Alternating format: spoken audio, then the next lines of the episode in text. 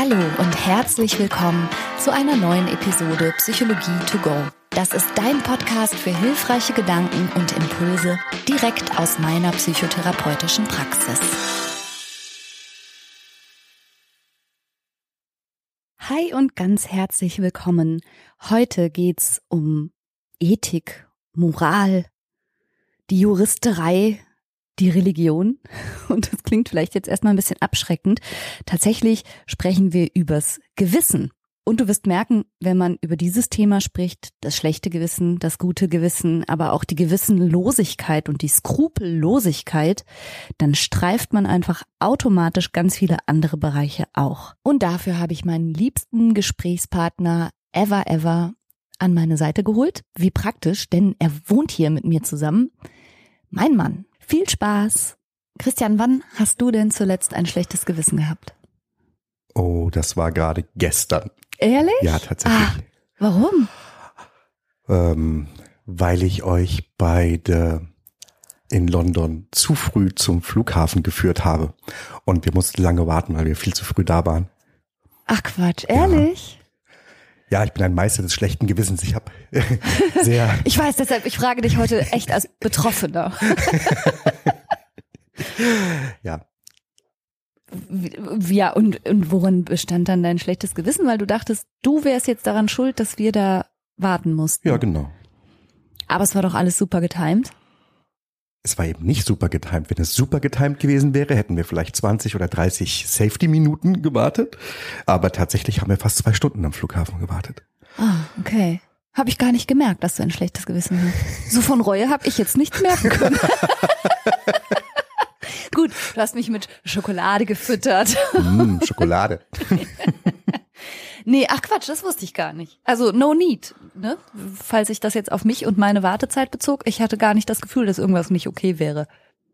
Ja, aber ich habe angenommen, dass die lange Wartezeit eher unangenehm ist und wenn es dir unangenehm war und unserem Sohnemann, dann habe ich das auch als unangenehm gespürt sozusagen. Aber du hast mich nicht gefragt und es war mir nicht unangenehm. Das heißt, du hattest ein schlechtes Gewissen wegen einer Annahme, die du getroffen hast, aber du hast sie nicht überprüft. Stimmt wohl. Haha. okay, cool. Schlechtes Gewissen ist das Thema heute. Und das knüpft quasi nahtlos an an die letzte Podcast-Episode. Da ging es um Kontaktabbrüche in Familien. Und ich habe danach ganz viele Zuschriften bekommen von Menschen, die geschrieben haben, ja, ich traue mich aber nicht, bestimmte Entscheidungen zu treffen oder den Kontakt so einzuschränken, dass er mir gut tut oder auch nur anzusprechen, was mich bewegt, weil ich ein schlechtes Gewissen habe. Und das ist sozusagen der Anlass für die heutige Podcast-Episode, wo wir mal diesen, dieses Phänomen, dieses schlechte Gewissen beleuchten wollen. Ist übrigens nichts Neues. Ich habe ein bisschen recherchiert und schon Sokrates hat übers schlechte Gewissen geschrieben. Ja, das ist ja auch ein, ein Gefühl, das im Menschen tief implementiert ist. Ja, absolut, genau. Sokrates hat es beschrieben als die innere Stimme, die uns vor falschen Handlungen warnt. Kann man soweit nachvollziehen, nicht wahr? Ja, aber nicht nur, weil wenn das schlechte Gewissen quasi die Instanz ist in dir, die entscheidet, was richtig und was falsch ist, und du dich demgemäß immer nach deinem Gewissen richtest, glaube ich trotzdem nicht, dass sich das vor falschen Handlungen bewahrt, weil das schlechte Gewissen, glaube ich, auch ganz viel basiert auf Regeln und Normen und Gepflogenheiten, die wir übernommen haben oder auf Werten, die wir vielleicht, wenn wir näher drüber nachdenken, gar nicht so sehr teilen. Also ich finde, man muss schon gut hinschauen, wenn man sowas spürt, wie dieses nagende schlechte Gewissen oder auch die Gewissensbisse, also das, was einen innerlich dann ja. echt so pitcht und beißt. Ich finde es schon gut, nicht sofort dementsprechend zu handeln, sondern erstmal drüber nachzudenken. Jean-Jacques Rousseau hat mal gesagt, das Gewissen ist göttlicher Instinkt, unsterbliche und himmlische Stimme, sicherer Führer eines unwissenden und beschränkten, aber vernünftigen und freien Wesens unbestechlicher Richter über das Gute und Böse. Ja, nee, Jean-Jacques, teile ich null. also echt nicht. Nee, ich halte Gewissen nicht für göttlich und unfehlbar und äh, dass das so ein guter, unfehlbarer Instinkt sei. Wirklich gar nicht, weil ich glaube, dass es vor allen Dingen gelernt ist. Und zwar von Menschen, nicht vom lieben Gott. Ja, und es ist, es ist, wenn es aus dem Gehirn kommt, natürlich noch anfällig für alles, was sozusagen Struktur, Anatomie betreffen kann, witzigerweise noch dazu. Und ja. du hast völlig recht, wenn du sagst, dass die Unfehlbarkeit äh, nicht zutreffen kann. Denn warum können denn Menschen so unfassbar unmoralische Taten begehen, wenn das Gewissen unfehlbar wäre? Und manche davon fühlen sich gar nicht schlecht. Weder fühlen sie Schuld noch Scham. Und umgekehrt, es gibt Leute, die machen sich ein schlechtes Gewissen den ganzen lieben langen Tag lang. Das wäre ja hochdramatisch, wenn sie jedes Mal denken würden und dann auch noch zu Recht. Also so rein vom, vom Körpergefühl her ist es ja schon nichts Schönes, ein schlechtes Gewissen zu haben. Also das heißt, dann würden, würde ja ihr Selbstwertgefühl komplett darunter leiden, wenn sie dieses nagende innere schlechte Gewissen, die Gewissensbisse auch noch jeweils für legitim halten würden. Ja. Ja, jetzt sprichst du ja genau zwei Sachen an, die wahrscheinlich auch zu eben in Anführungszeichen falschen Handlungen führen. Denn du hast gesagt, du willst, müsstest darüber nachdenken und die schlechten Gefühle. Das eine ist ja rational, das ja. ist das reine kognitive, das reine Denken mhm. und das andere sind Emotionen. Genau. Das ist nur Gefühl. Und da beißen sich wieder mal zwei zwei Dinge sozusagen im Kopf, im Hirn, so ich äh, als alter Mediziner verorte das ja im Hirn. Und äh, da beißen sich genau diese zwei Sachen.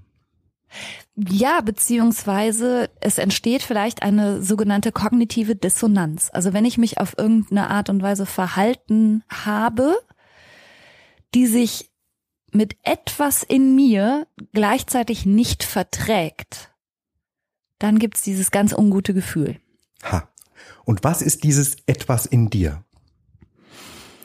Naja, ich, ich glaube, diese, diese, wenn wir jetzt mal von, von dieser Körperreaktion erstmal ausgehen, ich weiß nicht, wie sich schlechtes Gewissen für dich anfühlt, aber es ist ja teilweise wirklich körperlich spürbar. Es ist so eine Mischung aus, für mich fühlt sich das immer ein bisschen heiß an, so ähnlich wie Scham. Ja.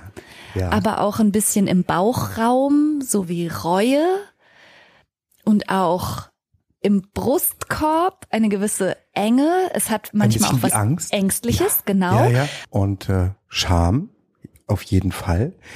Wenn ich gerade an gestern denke, ist es Schuld.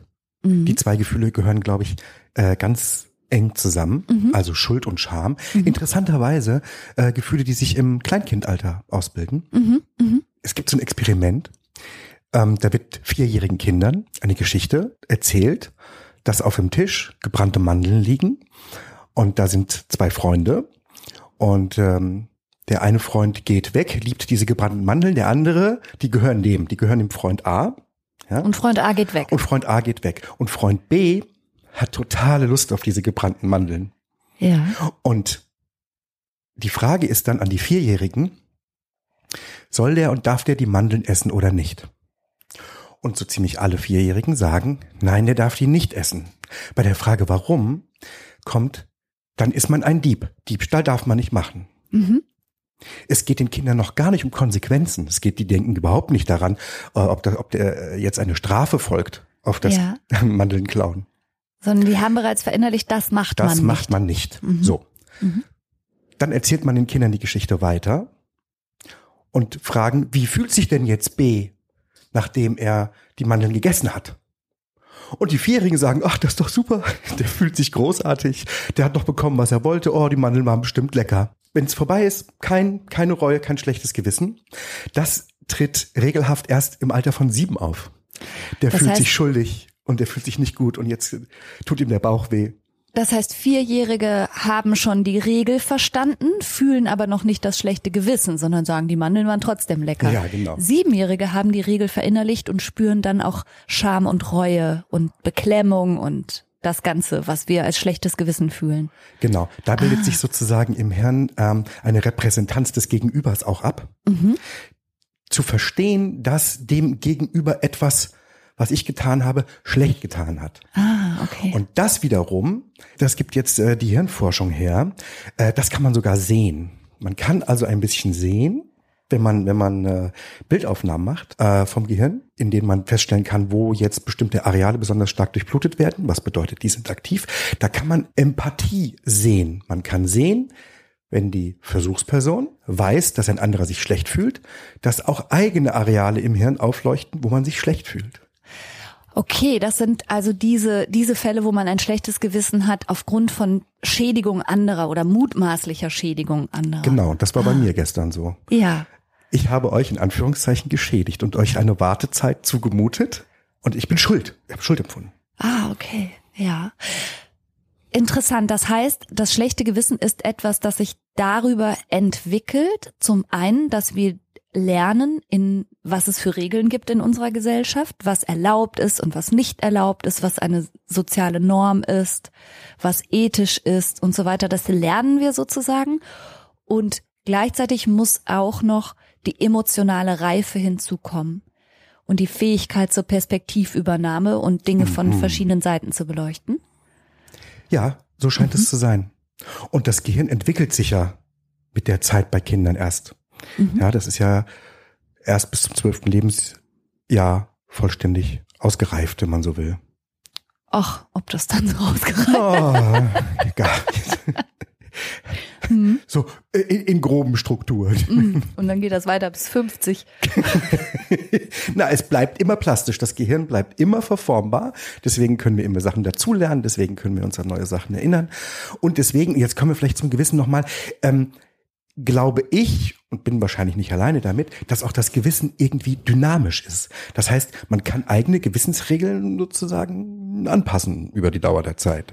Ja, das glaube ich ja eh, dass sowas wie ein, wie das schlechte Gewissen, das jemand empfindet, schon auch eine hochgradig subjektive Angelegenheit ist. Denn es ist ja schon so, dass manche Menschen ein schlechtes Gewissen haben bei Umständen, die andere Menschen gar nicht jucken oder wo die gar nicht drüber nachdenken würden. Also es ist insofern, glaube ich, individuell. Aber ja, zum Glück auch veränderbar. Und ganz viele Menschen haben ja jetzt zumindest nach der letzten Podcast-Episode auch geschrieben, dass sie es gerne verändern würden oder dass sie ahnen, dass ihr schlechtes Gewissen sie oft um den Schlaf bringt oder richtig belastet im ja. Alltag ja. und sie aber gleichzeitig irgendwie spüren, das ist too much oder zu viel oder vielleicht, naja, beinahe ein bisschen fehl am Platz und das kann man aber verändern. Woran müsste man denn da ansetzen? Also, was wir ja auch in unseren Therapien häufig machen, ist einen Perspektivwechsel mhm. zu vollführen. Also zum Beispiel so wie ich gerade gesagt habe, aber hey, wenn du gestern ein schlechtes Gewissen hattest wegen der Wartezeit am Flughafen, warum hast du mich nicht gefragt? Hätte es dich nicht entlastet zu wissen, dass es mich null gestört hat und dass ich das keineswegs als zu lange Wartezeit empfunden habe und darüber hinaus außerdem keineswegs in irgendeiner Art und Weise dachtest, du wärst das schuld. Also entschuldige mal, aber wir sind zwei erwachsene Menschen, die eine Urlaubsreise beendet haben. Ich hätte ja jederzeit sagen können, nee, lass noch ein bisschen bummeln gehen oder so. Habe ich ja alles nicht gemacht. Also wie kommst du denn da drauf, dass das dein Job war? Ich frag mal so, war das mein Job? Nein. Gut zu wissen fürs nächste Mal. Ja, nun. Perspektivübernahme. Sorry, aber da hast du dich nicht so gut in meine Perspektive versetzt. Nee, genau, das habe ich offensichtlich nicht. Ich habe mich nicht genug in deine Perspektive oder ich habe mich vielleicht zu viel oder eben fälschlich in deine Perspektive fälschlich, versetzt. Genau, ich ja. war nicht gestört durch irgendwas. Ja, also ähm, für das Beispiel von gestern ist ein ein Perspektivwechsel möglicherweise, was hätte tatsächlich passieren können, ja, mit Zugausfall, mit gesperrter Strecke, mit äh, Flug vorverlegt, haben wir alles schon erlebt, mhm. ja, und dann wäre es natürlich perfekt gewesen, sehr früh gestartet zu sein. Ja, mein Gott, das war ja tatsächlich auch der Grund, warum ich das gemacht habe, ne? Ja, aber dann ist keine der, der antizipierten Katastrophen eingetreten und dann war es halt einfach eine verlängerte Wartezeit. Und das hat dir aber wieder ein schlechtes Gewissen gemacht. Aber umgekehrt wären wir mehr oder weniger right in time angekommen und dann wäre was passiert, Zug bleibt stehen oder Flug was weiß ich, irgendwas ist, dann hättest du mutmaßlich auch ein schlechtes Gewissen gehabt, weil wir zu knapp losgefahren wären. Und das Interessante ist ja, dass wir zwei erwachsene Menschen sind. Dich treiben solche Gedanken um mit schlechtem Gewissen und mich null. Also- gar nicht. Ich wäre gar nicht auf die Idee gekommen. Da haben wir das Problem. Das Problem ist, ich habe eine Schuld empfunden. Und die, wenn man Schuld auf sich geladen hat, dann heißt es auch, dass man vorher eine Verantwortung hatte. Ja. Und hier kann ein Ansatz sein, zu gucken, ob man denn tatsächlich Verantwortung hat. Genau. Ja, also das wäre für das gestrige Beispiel der Genau, eine ich, Möglichkeit, drüber genau. nachzudenken. Ja. Ich habe nicht gedacht, dass du dich verantwortlich fühlst und gleichzeitig eben daraus dann auch sowas wie schlechtes Gewissen ableitest. Und das finde ich einen guten Punkt, sich zu fragen, das, worüber ich jetzt gerade nachdenke, bin ich dafür wirklich verantwortlich? Und sehen andere das irgendwie auch so? Manchmal, wenn ich mich mit Klienten unterhalte, die ein ähnlich gelagertes Problem haben, weise ich darauf hin, dass es ja eigentlich eine Selbstüberhöhung ist, sich solche Verantwortung immer selbst zuzusprechen. Ich habe die Verantwortung hierfür, dafür, für dein Glück, für deine, für dein, für dein Machen, für dein Tun. Ähm, Und wenn das dann nicht hinhaut, wenn du nicht glücklich bist oder das Falsche tust, bin ich dafür verantwortlich. Was für eine unangenehme Selbstüberhöhung. Ja, Und die stimmt. meisten Menschen, die das machen, denen sage ich das deswegen so frech, weil das genau das Gegenteil von dem ist, wie sie eigentlich sind. Ja, Ja, das sind äh, für gewöhnlich wirklich verantwortungsvolle, liebevolle, hochempathische Leute, die das Gute für ihr Gegenüber wollen. ja. Das stimmt. Aber unabhängig davon stellt sich ein schlechtes Gewissen ja nicht nur dann ein, wenn man explizit anderen geschadet oder vermeintlich geschadet hat, sondern manchmal hat man ein schlechtes Gewissen ja auch so ganz mit sich selbst. Hast du ein Beispiel? Wenn wir irgendwas getan haben, was auch immer, gelästert, gelogen, gemotzt, irgendwelche kleineren Missetaten.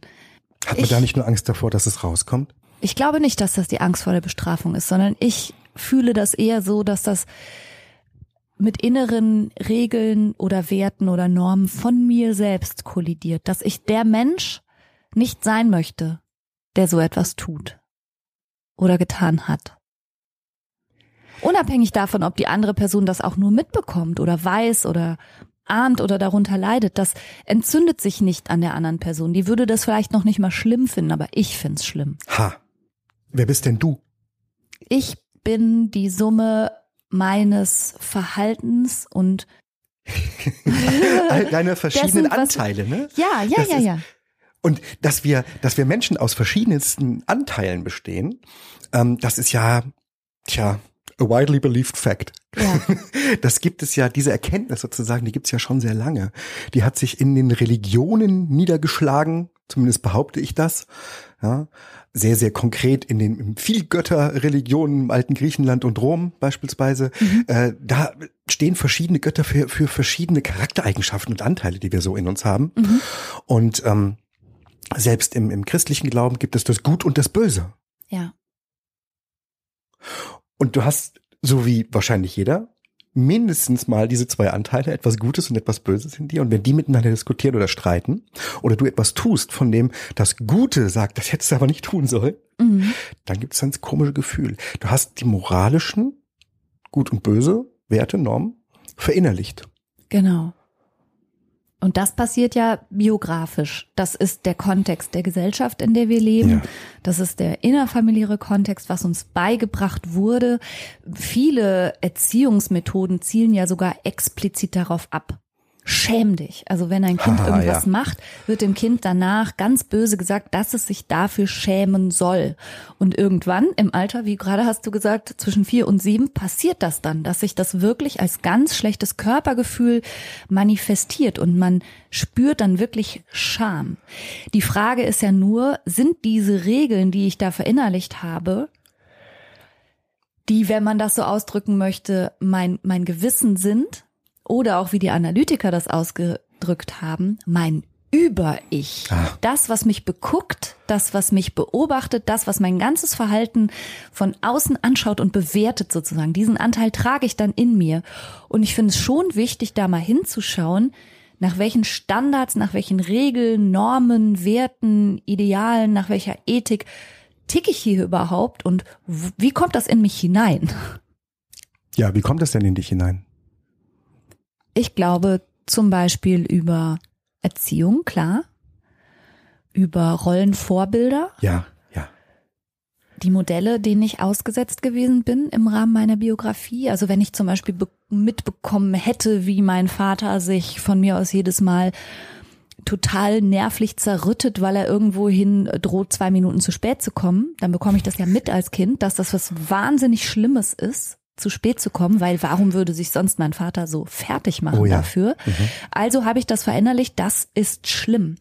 Das macht man nicht. Das ist respektlos und ganz furchtbar. Und werde dann mutmaßlich als erwachsener Mensch ebenso ähm, in ein ganz unangenehmes, gestresstes Gefühl kommen oder auch ein schlechtes Gewissen haben, wenn ich zu spät komme. Das habe ich so gelernt. Es wird schon seit vielen Jahren ähm, Hirnforschung betrieben, die versuchen, mit Bildgebung rauszukriegen, was bei schlechtem Gewissen passiert. Und es hat sich da was ganz Spannendes gezeigt. In solchen Projekten, in solchen Forschungsprojekten ähm, werden Leute in MRT gelegt, wo man dann sehen kann, welche Hirnareale aufleuchten, habe ich vorhin schon mal gesagt. Und ähm, da kriegen die solche moralischen, äh, kniffligen Aufgaben sozusagen gestellt, unlösbare Aufgaben. So Dilemmata. Sie, Dilemmata, ja. Sie fahren auf einer Dresine, mhm. sie kommen auf eine Weiche zu, auf dem linken, auf dem linken Gleis ähm, stehen fünf Arbeiter, und die werden sie jetzt überfahren, wenn sie die Weiche nicht umlegen. Auf dem rechten Gleis steht ein Arbeiter. Mhm. Machen sie nichts, fahren sie die fünf kaputt. Mhm. Sie müssen aktiv die Weiche umstellen, dann wird der eine kaputt sein. Okay. So, ja. Und man hat geguckt, wie die Leute reagieren und was im Gehirn so passiert. Dann hat man ein zweites Experiment gemacht, gleiche Situation, aber diesmal, also eine Dresine fährt und fünf Bauarbeiter stehen auf dem Gleis. Diesmal steht man aber auf einer Brücke. Auf dieser steht vor einem ein sehr dicker Mann und man kann den Mann runterschubsen. Oh Gott, auf die Gleise, auf die Gleise. Und dann entgleist alles und nein, nur der dicke dann, Mann nein, stirbt. Und nein, was? Und, und der, der, der, der dicke Mann stirbt, wird sterben, das ist einem klar. Aber die fünf werden höchstens leicht verletzt. Hei, die fünf hei, Bauarbeiter davor. So. Und es gibt einen erheblichen Unterschied. Erstmal in den Antworten. Ja. Ja. Ob man sozusagen äh, nur technisch etwas verändert, ob man nur technisch die Weiche umlegt, aber gar nicht aktiv wird. Äh, zudem oder ob man jemanden ob man von jemanden, der Brücke ja, stößt. aktiv von ja. der Brücke stößt. Lieber Himmel, das sind aber auch Dilemmata, lieber Gott. Sehr, sehr gemein. Aber ja. interessant ist der, ist der Unterschied sozusagen. Und zwar ist ja eine technische Lösung dazwischen gebaut, ja. was den Leuten für gewöhnlich viel einfacher fällt, Aha. als selbst aktiv jemanden anzugreifen. Ja. ja. In dem Fall zum Beispiel, es wird weniger der, der dicke Mann von der Brücke gestoßen. Und das scheint so zu sein, weil ähm, die gesellschaftliche Norm wie ein Gesetz, ich darf niemanden aktiv schädigen, mhm. so unumstößlich in vielen Köpfen drinne ist. Ähm, zum Glück. Ja, dass, dass an dieser Stelle nicht weitergedacht wird. Also es wird nicht nur rational, es wird nicht mehr rational weitergedacht. Diese Norm ist so unumstößlich. Dann also wenn egal, das die Lösung sein soll, fällt das schon mal so gut wie aus, wenn das ja. bedeutet, ich müsste jemanden, selbst wenn er ein gutes Hindernis für die Dresine darstellen würde, würde ich den nicht aktiv von der Brücke schubsen. Ja. Das haben wir irgendwie so drin als so tief verinnerlichte Norm, da kommen wir nicht drüber. Ja. Ja, okay. Also in so einem Fall ist ja ein schlechtes Gewissen und dafür haben wir es ja überhaupt. Ich sage das ja fast in jeder Podcast-Episode, glaube ich, aber unsere Psyche produziert ja nichts rein, um uns zu ärgern, sondern hinter allem liegt ja auch ein gewisser Sinn. Und unser schlechtes Gewissen justiert, glaube ich, immer so ein bisschen, wie wir uns in unserer Gesellschaft bewegen, welches Verhalten angemessen ist und welches Verhalten nicht angemessen ist. Also da passiert quasi der Abgleich ob unser Verhalten okay ist oder nicht. Also insofern für ein soziales Funktionieren, für eine Gemeinschaft, für ein Miteinander ist es schon gut, dass wir sowas wie ein schlechtes Gewissen haben, das uns entweder direkt hindert oder zumindest im Nachhinein drüber nachdenken lässt, ob unser Verhalten okay war. Ja. Es ist sozusagen die emotionale, das emotionale Pendant der zehn Gebote, wenn man so will. Ja. Der Witz ist aber, dass, was du vorhin gesagt hast, dass es uns eben emotional trifft. Also, mhm. dass es emotional sich unangenehm angefühlt, mhm. wenn man dagegen verstoßen hat. Mhm. In irgendeiner Form. Und jetzt noch was Interessantes aus der Hirnforschung. Es gibt eine Verbindung ganz offensichtlich zwischen dem Rationalen, das, was man nur denkt, und den emotionalen Sachen. Ähm, das hat man auch ganz spannend rausgefunden, indem man zum Beispiel ein sich sehr zugetanes Paar wiederum ins MRT gesetzt hat und hat ähm, der Frau einen kleinen Stromschlag versetzt. Wehgetan, nicht so schlimm, bisschen wehgetan. So. Und hat geguckt, was in ihrem Kopf passiert. Dann hat man ihrem Mann auch einen Stromschlag versetzt, Ja. gleicher Stärke, was die Frau gesehen hat. Ja. Und dann hat man geguckt, immer noch geguckt, was im Kopf der Frau passiert. Jetzt ist interessant gewesen, dass im Kopf der Frau hat nicht das Areal aufgeleuchtet, das lokalisiert, wo der Schmerz passiert, Ja. aber so ähnliche Areale aufgeleuchtet, haben die Areale aufgeleuchtet, die mit Emotionen und Schmerz verbunden sind. Das heißt, die Emotionenareale haben aufgeleuchtet. Das bedeutet, wir haben sozusagen, wenn einem anderen etwas Schmerzhaftes passiert und wir eine Repräsentanz des anderen in unserem Kopf haben, dann leuchten unsere emotionalen Schmerzareale auch auf. Wir fühlen den Schmerz des anderen. Ja. Aber manchmal hat der andere gar keinen Schmerz, sondern man bildet sich das nur ein. Ja, witzig, ne? Mhm. Man hat also weiter herausgefunden, es gibt ein Areal, den orbitofrontalen Kortex, und das scheint eine Verbindung zu sein zwischen unserem Denken und unserem Fühlen. Mhm. Und tatsächlicherweise gibt es Leute, die durch Unfall oder Schlaganfall oder sonst was diese Region beschädigt haben. Und die handeln ausgesprochen unsozial und unmoralisch. So, als ob es kein Gewissen mehr gäbe. Ach, interessant. Das Ja. heißt, das Gewissen kann man sozusagen lokalisieren fast. Na, das Gewissen wahrscheinlich so nicht, weil das, da passieren ganz viele Sachen, die sind ganz dynamisch. Ja.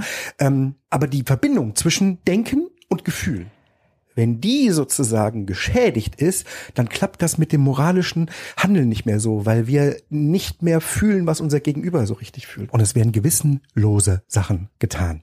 Mhm. Ja, ich kann die Schädigung offensichtlich des anderen nicht mehr mitgehen, nicht mehr mitfühlen. Dass die Sache mit dem Gewissen eine dynamische ist, kann man unter anderem daran noch sehen, dass man die Situation, die ich vorhin mit den Menschen auf den Gleisen beschrieben habe, nur ein bisschen verändern muss, um zu sehen, dass die moralische Bewertung und äh, die Fähigkeit zum Handeln sich auch ähm, verändert. Beispiel.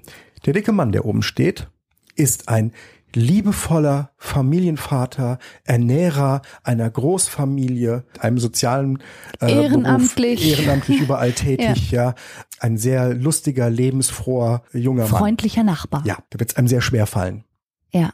Aber wir ziehen ihm jetzt mal gedanklich einen Trenchcoat an, einen, einen Hut von mir aus auf dem Kopf und äh, sagen, das ist ein ganz furchtbarer Verbrecher, Serienmörder. Ah, so ein Mafioso-Hut. Mm, Mafioso-Hut, ja genau. Ja. Also ein, ein, ein, ein ganz verkommenes Subjekt, ja, der auch noch vorhat, schlimmste Verbrechen zu begehen. Ja. Und nun, wenn ich den schubse, was ist dann mit meinem Gewissen? Mhm. Ja, also was ich damit sagen will, äh, äh, das ist, dass es eben dynamisch ist, dass die Bewertungen, dass Mhm. nicht die Handlung alleine zählt, sondern dass die dynamischen Bewertungen in meinem Kopf unheimlich viel mit meinem Gewissen machen. Ja.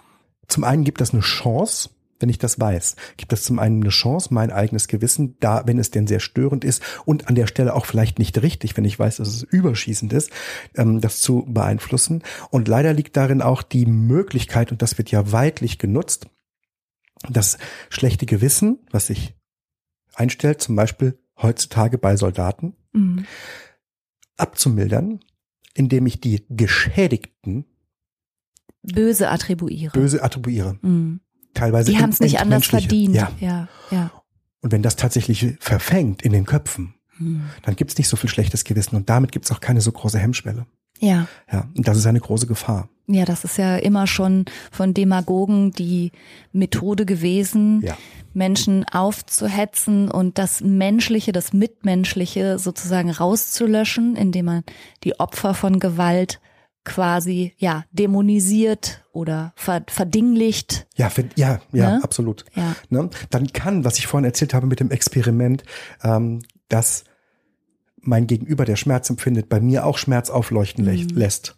Wenn mein Gegenüber ein Ding ist, dann habe ich das Gefühl nicht. Ja, grauenhaft finde ich das. Ja. Dass das funktioniert. Aber das ist schon auch eine harte Vorstellung, finde ich, wie sehr wir kein schlechtes Gewissen haben wollen als Menschen und dann auch auf so billige, billige Entschuldigungen manchmal Ja. und Oh ja. Ausreden uns einlassen und dann doch auch Werte und Ethik und Moral über Bord werfen, um diese kognitive Dissonanz nicht aushalten zu müssen. Also manchmal haben wir vielleicht auch zu wenig schlechtes Gewissen. Ja. Manchmal haben Menschen zu wenig schlechtes Gewissen. ja. Manche Menschen haben viel zu viel schlechtes Gewissen. Ja, ja. Und jetzt meine persönliche Theorie. Das Pendant in der echten Welt ist das mit der Weiche. Wenn ich zwischen mich und eine unmoralische Tat mm, ein oder mehrere, in Anführungszeichen, technische Schritte einbaue, dann fällt es mir sehr viel leichter.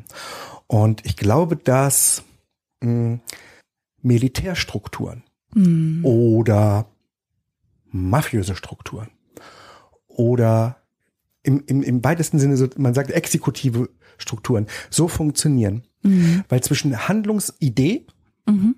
und Ausführung verschiedene einzelne Menschen oder Schritte stehen, die jeweils das Gewissen auf das darüberliegende, auf den darüberliegenden verschieben können und brauchen selbst keins zu haben. Ich habe das gemacht, das ist für mein Gewissen ist rein, denn ich musste das so tun, weil ich es so gesagt bekommen habe.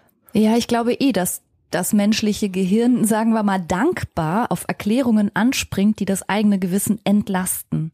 Ich habe auch mal sowas gelesen wie, wenn Geld aus explizit unethischen Quellen kommt, also Ja. aus Raub oder Betrug oder es ist Falschgeld oder so, Menschen zum einen so Ideen haben wie Kompensation. Also dann wollen sie von dem Geld was Gutes tun oder spenden oder so. Das scheint das gute Gewissen wiederherzustellen oder einen Ausgleich herzustellen. okay. Aber, und jetzt kommt was total Absurdes, wenn du das Geld quasi nimmst, das gefühlt schmutzige, unethische, unmoralische Geld und tauschst es um, den gleichen Betrag gegen anderes Geld, was ja absurd ist. Also da wird ja nur Summe gegen Summe getauscht, sind nur neue Scheine dann ist das schlechte Gewissen schon ein bisschen besänftigt und die Bereitschaft zu spenden oder davon jetzt was Gutes tun zu müssen, sinkt schon direkt. Denn es ist ja nicht mehr das schmutzige Geld.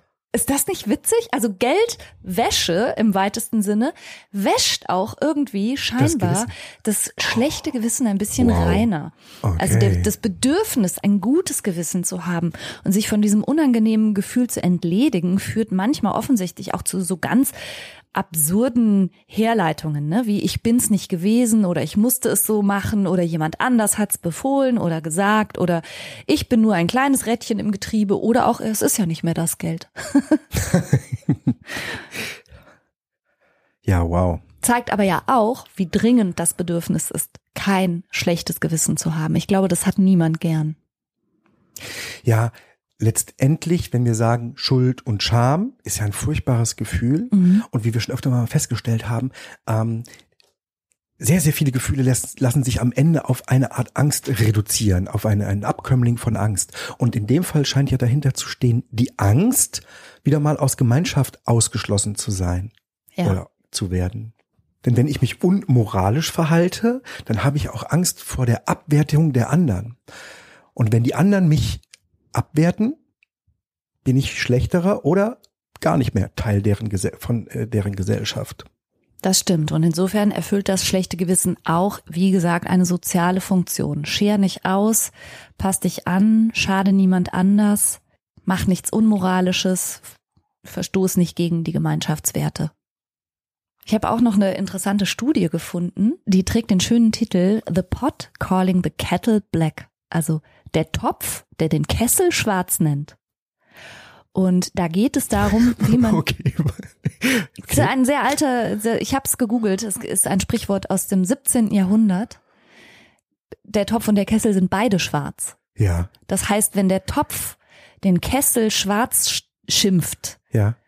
Bedeutet es, dass er einen, einen, eine Eigenschaft anprangert, die er selber gleichermaßen hat. Ah, oh, das kennen wir aber auch als äh, Abwehrmechanismus. Eben, genau darauf wollte ich hinaus. Also es ist eine Studie gewesen, die ist im Journal of Experimental Psychology erschienen von Rachel oder Rachel Barkan aus dem Jahr 2012. Und sie hat ihre Versuchsgruppe in vier äh, kleinere Gruppen unterteilt. Und die eine Gruppe sollte sich an eigene Fehltritte erinnern, an Situationen, wo sie sich unmoralisch oder schlecht verhalten hatten und auch ein schlechtes Gewissen hatten.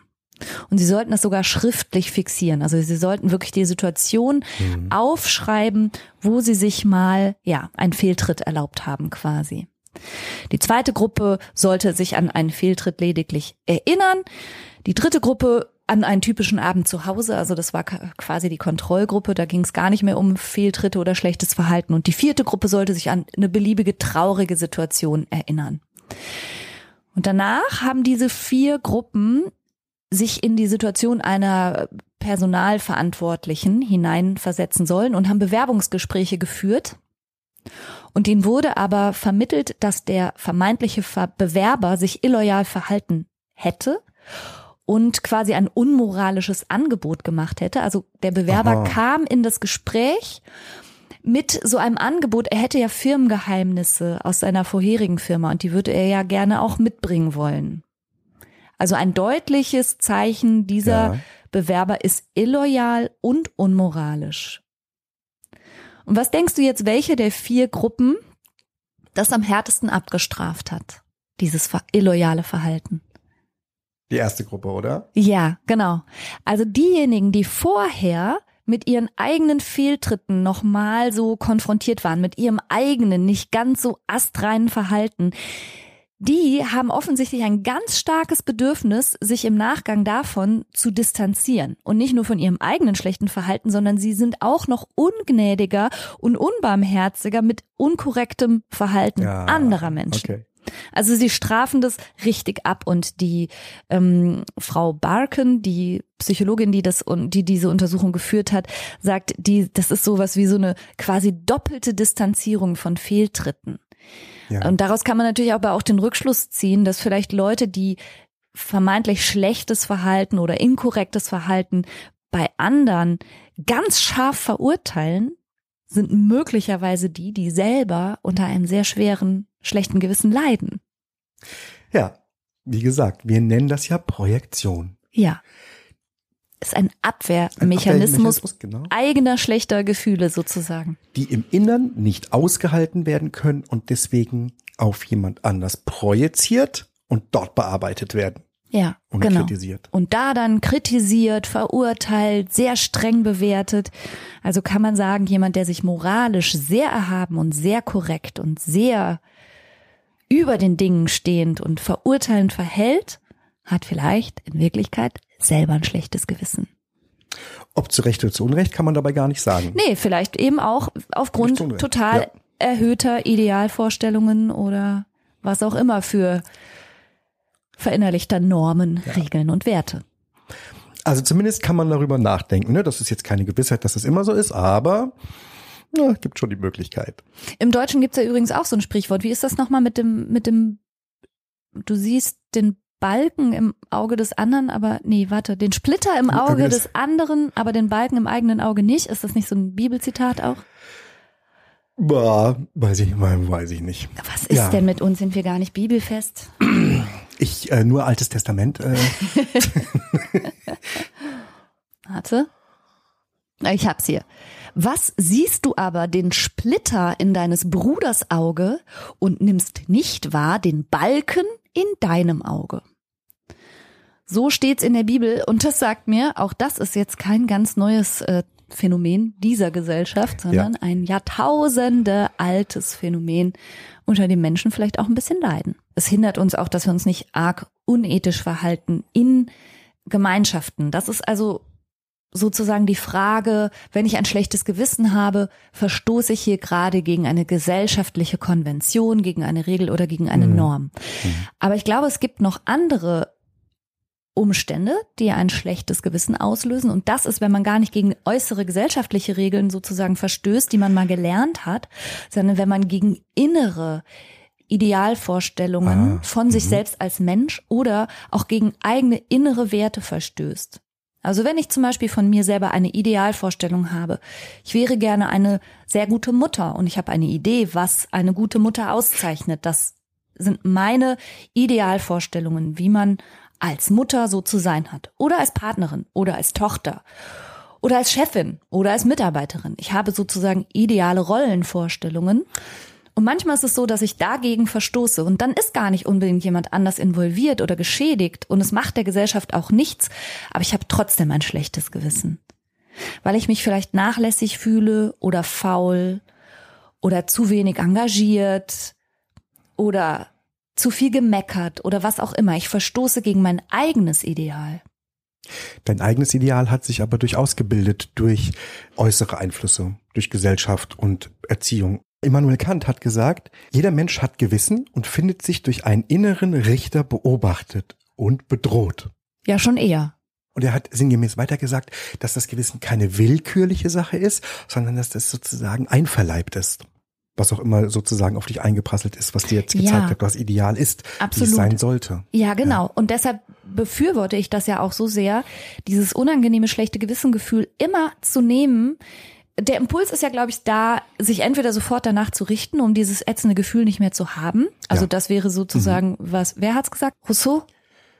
Also Jean-Jacques Rousseau sagt, das ist dein Das- innerer, unfehlbarer Richter, halt dich mal Unfehlbar, ja. daran und dann, dann geht's dir gut. Ja, da, das ist ja der Impuls, den wirklich viele Menschen haben. Also sie verhalten sich so, dass sie nie ein schlechtes Gewissen haben.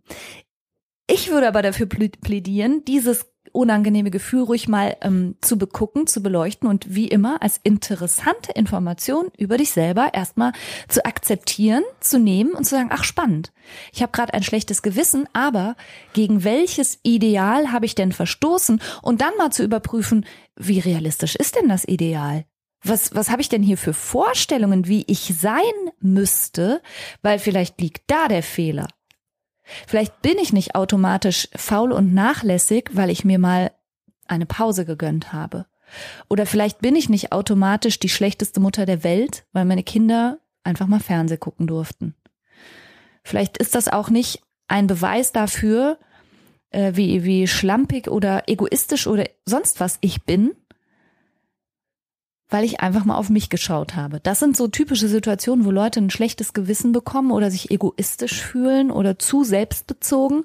Aber manchmal ist es nur deshalb, weil es sich an unerfüllbaren Idealen gerade bricht. Wenn man sich darüber klar wird, dass sie tatsächlich unerfüllbar sind, dann kann das schlechte Gewissen sicherlich besser werden. Aber was, wenn es ein, ein theoretisch erfüllbares Ideal ist? Ja, aber das ist doch super. Dann hast du doch auch durch dein schlechtes Gewissen einen, einen guten Hinweis bekommen, wo du, wo du nachjustieren kannst, wo du dich verändern kannst, wo du vielleicht eigentlich hin willst. Also wenn du zum Beispiel m, mit einer Freundin oder einem Freund über eine dritte Person gelästert hast und merkst hinterher ein schlechtes Gewissen, dann ist es doch super. Dann gibt dir das einen Hinweis darauf, nein, diese Person möchte ich eigentlich nicht sein. Und dann kannst du das verändern. Dann ist das kein unerfüllbares Ideal, sondern du möchtest vielleicht eine Person sein, eine vertrauenswürdige, integere Person, die eben nicht lästert. Und dann tust du es eben beim nächsten Mal nicht mehr. Ich sage ja nicht, dass man auf sein schlechtes Gewissen nie hören soll, sondern dass man prüfen soll, an welchem Ideal messe ich mich hier gerade? Was ist der Wert? Was ist auch der verletzte Wert? Und möchte ich mein Verhalten ändern? Oder möchte ich dieses Ideal verändern, weil es unerreichbar ist oder vielleicht gar nicht mein Ideal? Und manchmal bekommt man ja auch ein schlechtes Gewissen gemacht, weil andere Menschen einem ihre Norm und ihre Werte und ihre Moral und weiß ich nicht was alles aufdrücken wollen und Und einem ins Gewissen reden. Genau, die reden dir ins Gewissen, die machen dir ein schlechtes Gewissen, indem sie dir sagen, dass du dich jetzt falsch verhalten hast, aber dann verstehst du, verstößt du gar nicht gegen deine inneren Werte, sondern gegen deren Werte. Ja. Wobei man durchaus zuhören darf, kurz. Ja, Denn klar. man kann sich einfach irren, ja. Also wir haben ja gesagt, dass äh, man auch ein schlechtes Gewissen hat, wenn man andere verletzt hat. Und manchmal tut man das aus Versehen oder ohne es zu wissen. Und wenn dann jemand kommt und mich darüber aufklärt, dass ich mit meinem Verhalten jemanden äh, in Anführungszeichen geschadet habe, dann ist das schon okay. Da kann ich schon zuhören. Also das kann ich, das darf man auch annehmen unter Umständen. Ja, und dennoch, ich arbeite ja zum Beispiel im Sisu-Kursi ganz viel mit Werten. Mhm. Und es ist tatsächlich so, dass ich in all der Zeit, die ich das jetzt mache, noch nie erlebt habe, dass zwei Menschen auch nur die gleichen drei Werte priorisiert haben. Menschen sind ja so verschieden, wenn ich sage, nimm aus dieser langen, langen, langen Liste mit Werten deine drei bedeutendsten, habe ich das wirklich kaum je erlebt, dass da zwei Menschen die gleichen drei hatten, also exakt das gleiche innere Koordinatensystem, die gleichen Werte. Wenn jetzt also meine drei Hauptwerte, an denen ich gerne mein Leben ausrichten möchte, die mir ganz, ganz wichtig sind, und treffe auf eine Person, die möglicherweise ganz, ganz andere Werte bevorzugt und die mir jetzt sagt, hast du jetzt gar kein schlechtes Gewissen. Du hast dich jetzt so und so verhalten. Schäm dich, weil es in deren Wertesystem kollidiert, in meinem eigenen aber ja nicht. Klar kann man sich das dann anhören, man darf sich aber auch bewusst sein, die Werte anderer Menschen sind deren Werte und nicht unbedingt meine Werte. Manchmal gibt es auch einen innerlichen Clinch mit den eigenen Werten. Also wenn man zum Beispiel einerseits den Wert hat, ähm, Freiheit oder Abenteuer und gleichzeitig aber auch den Wert ähm, Familienbezogenheit und Bindung, dann kann das mhm. schon mal intern clashen. Und das ist dann so eine eigene innere Aufgabe, sich zu fragen, nach welchem Wert habe ich mich jetzt gerichtet und gegen welchen Wert habe ich verstoßen. Weil man muss sich auch klar machen, wann immer man sich irgendwie verhält, steht das schon im Dienst eines inneren Anliegens. Ein Anteil fand das jetzt offensichtlich am besten, sonst so hättest du es nicht gemacht. Ja. Und dann gibt es sicherlich einen anderen Anteil, der dagegen ist. Das ist in dir sozusagen eine Kollision. Schwierig finde ich halt, wenn andere Leute einem das aufdrücken wollen und dir sagen, wann du ein schlechtes Gewissen zu haben hast. Ja. In gleichem Maße müsste man also auch zulassen, sich ein schlechtes Gewissen nehmen zu lassen.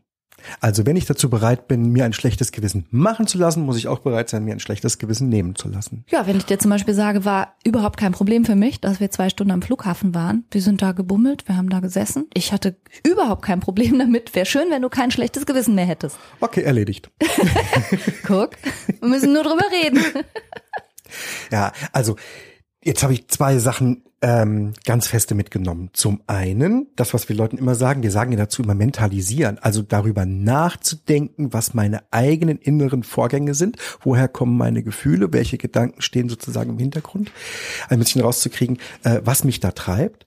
Und zum anderen, im Außen nachzufragen. Also wenn ich da gegenüber jemandem ein schlechtes Gewissen habe, dann wäre es doch gut zu fragen, sozusagen, ob das angebracht ist. Mhm. Und dann, jetzt kommt der Witz, den wir so häufig auch äh, äh, unseren Klienten erklären müssen, dann muss man es dem anderen auch glauben. Ja. Ich muss gerade noch über eine Sache äh, nachdenken, was das Gewissen angeht. Und zwar wird dem Gewissen auch juristisch und formal in Deutschland zumindest ein ganz großer Wert beigemessen. Mhm. Bundestagsabgeordnete, alle Abgeordneten sind ihrem Gewissen nach frei. Was heißt das? Das heißt, sie können zu nichts gezwungen werden. Sie handeln nur nach ihrem eigenen Gewissen, offiziell. Sie sind nur ihrem Gewissen verpflichtet. Nur ihrem Inneren. Und sonst niemanden, keinem äußeren Einfluss. Mhm. Niemand darf äußeren Einfluss großartig nehmen. Und ähm, als wir noch ähm, die Wehrpflicht hatten, beispielsweise, da gab es das Gesetz, dass niemand zum Dienst an der Waffe gezwungen werden kann, wenn es gegen sein Gewissen verstößt. Und so musste man das, glaube ich, auch in die Verweigerung mit reinschreiben. Ah, okay. Ja. Es verstößt gegen mein Gewissen. Deswegen kann ich keine Waffe tragen. Das stimmt. So und hieß das es war früher. Begründung. Das reicht, das reicht im Grunde genommen. Oh wow, das heißt, aber dieses ungute Gefühl, der Gewissensbiss hat sogar juristisch auf jeden Fall, ja, ja Schwergewicht erhalten, indem man gesagt hat, ja nee, okay, dann wow, das ist schlimm auszuhalten, dann kannst du es halt nicht machen.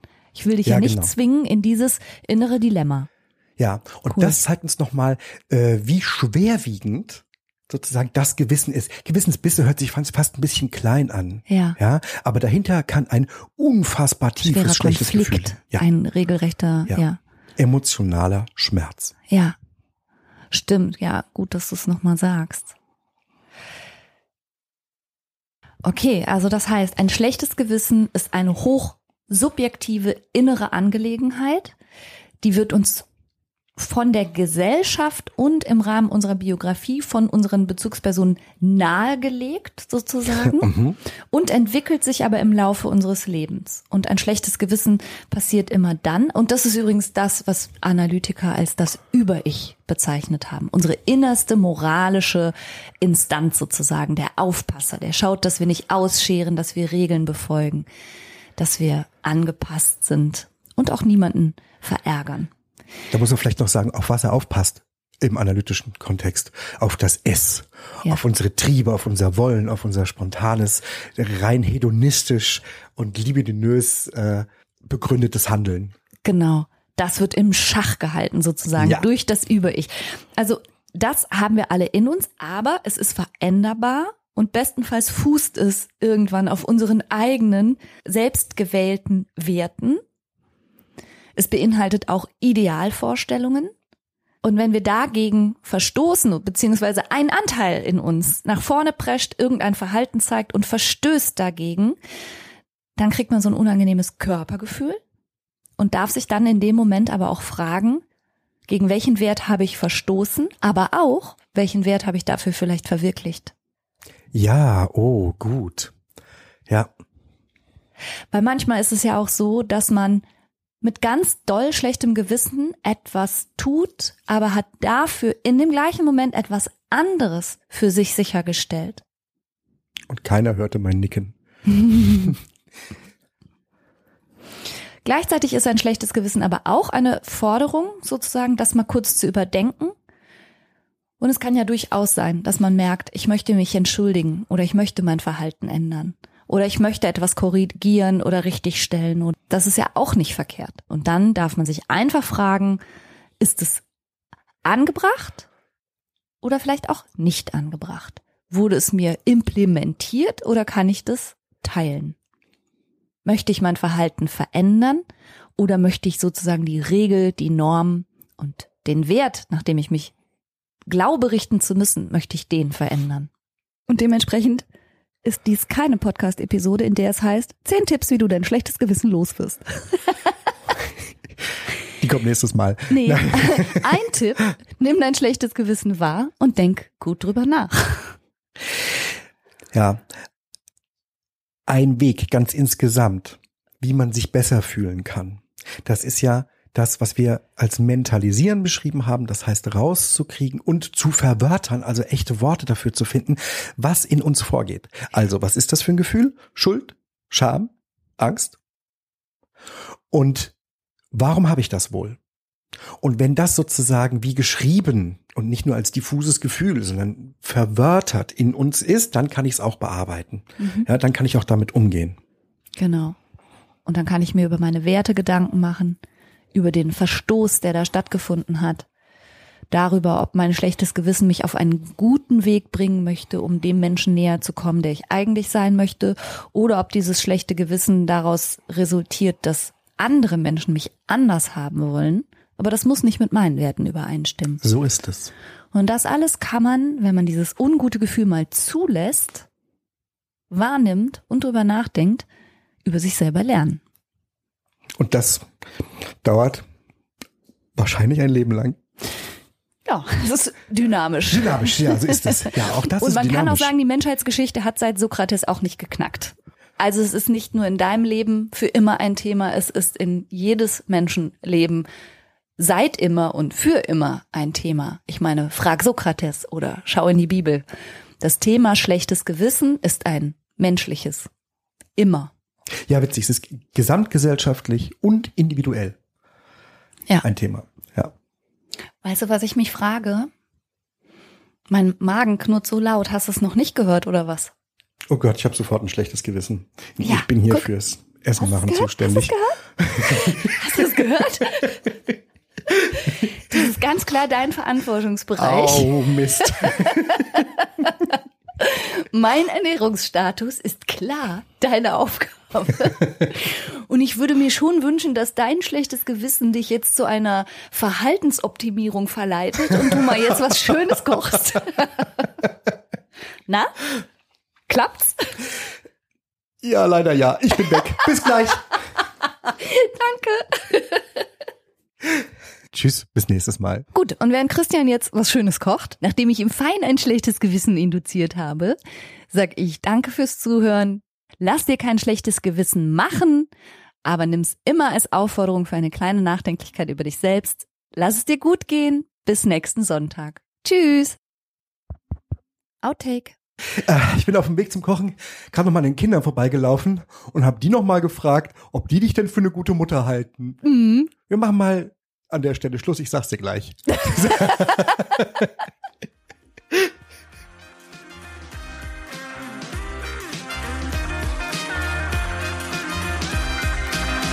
Das war's für heute. Ich hoffe, du konntest eine Menge frischer Gedanken für dich mitnehmen. Mehr davon gibt's auch auf meiner Seite www.franca-ceruti.de.